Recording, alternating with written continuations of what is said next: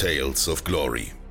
Die folgende fiktive Geschichte soll uns vor Augen führen, wie anders die Geschichte hätte verlaufen können, wäre das Schlachtenglück nicht auf Seiten der Sieger gestanden, die wir heute aus den Geschichtsbüchern kennen. Aigos Potamoi, ein strategischer Punkt entlang der thrakischen Küste, wurde zum entscheidenden Schauplatz zwischen den Athenern und Spartanern im Peloponnesischen Krieg. In dieser alternativen Realität jedoch schrieb Athen, angeführt von Admiral Konon, eine Geschichte von Triumph und Tapferkeit. Die Sonne dämmerte am Horizont, als die mächtige athenische Flotte sich vorbereitete, ihre Feinde herauszufordern. Jahrzehntelange Kriege hatten den Stolz und die Ressourcen von Athen ausgezehrt, aber die Flamme ihres Widerstands war noch nicht erloschen. Unter dem neuen strategischen Plan von Konon hatten sie Aigis Potamoi als Feste eingerichtet, die einen Großteil der spartanischen Flotte blockierte. Lysander, der legendäre spartanische Admiral, war nicht gewohnt, in die Defensive gedrängt zu werden. Er beobachtete die athenische Flotte, während seine Augen vor Zorn und Entschlossenheit funkelten. Wir dürfen uns nicht in ihrem Spiel verfangen, warnte er seine Kommandeure. Ihre Zahl mag groß sein, aber ihre Moral ist schwach. Wir werden sie zerschlagen. Als die Nacht hereinbrach, startete Konon einen Überraschungsangriff. Eine kleine Gruppe von Trimären, leise durch das dunkle Wasser gleitend, begann Feuerpfeile auf die spartanischen Schiffe abzuschießen. Panik brach unter den Spartiaten aus und einige ihrer Schiffe gingen in Flammen auf, bevor sie überhaupt wussten, was geschah. Lysander von Wut überwältigt, befahl sofort Gegenmaßnahmen. Doch genau dies hatte Konon gehofft. In der Dunkelheit hatte er seine Hauptstreitmacht positioniert, die nun bereit war, einen verheerenden Schlag gegen die unvorbereiteten Spartiaten auszuführen. Mit einem lauten Kriegsruf stürzten sich die Athener auf die spartanische Flotte. Die Kämpfe waren heftig und unbarmherzig.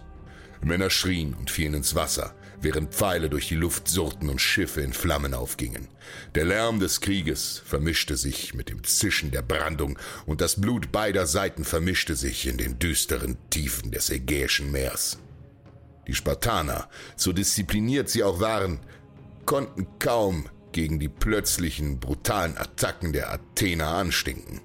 Lysander selbst wurde von athenischen Kriegern direkt angegriffen, obwohl er sich tapfer schlug. War klar, dass die Athener an diesem Tag die Oberhand hatten. Inmitten des Chaos rammte ein attisches Schiff die Seitenwand von Lysanders Flaggschiff, wodurch es kenterte.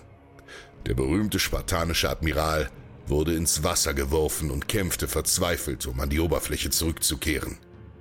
Als er es endlich schaffte, nach Luft zu schnappen, ergriff er ein Seil, das von einem anderen Schiff geworfen wurde, und zog sich an Bord, nur um festzustellen, dass es ein athenisches Schiff war.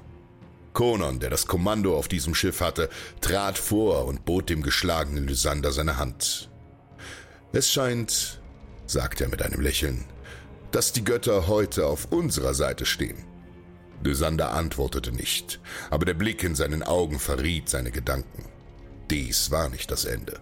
Der Krieg war noch lange nicht vorbei. Währenddessen, auf anderen Teilen des Schlachtfelds, feierten die Athener ihren unerwarteten Sieg. Gefangene Spartaner wurden an Land gebracht, während die Überlebenden der athenischen Flotte Lieder sangen und die Götter priesen. Es war ein Sieg, der in die Geschichte eingehen würde. Ein Wendepunkt im Peloponnesischen Krieg. Aber inmitten des Feierns wusste sowohl Konon als auch die anderen athenischen Führer, dass es nur eine Schlacht war. Der Krieg würde weitergehen und der Preis für den Sieg würde hoch sein. Doch für den Moment konnte Athen seinen Triumph genießen und das war alles, was nun zählte.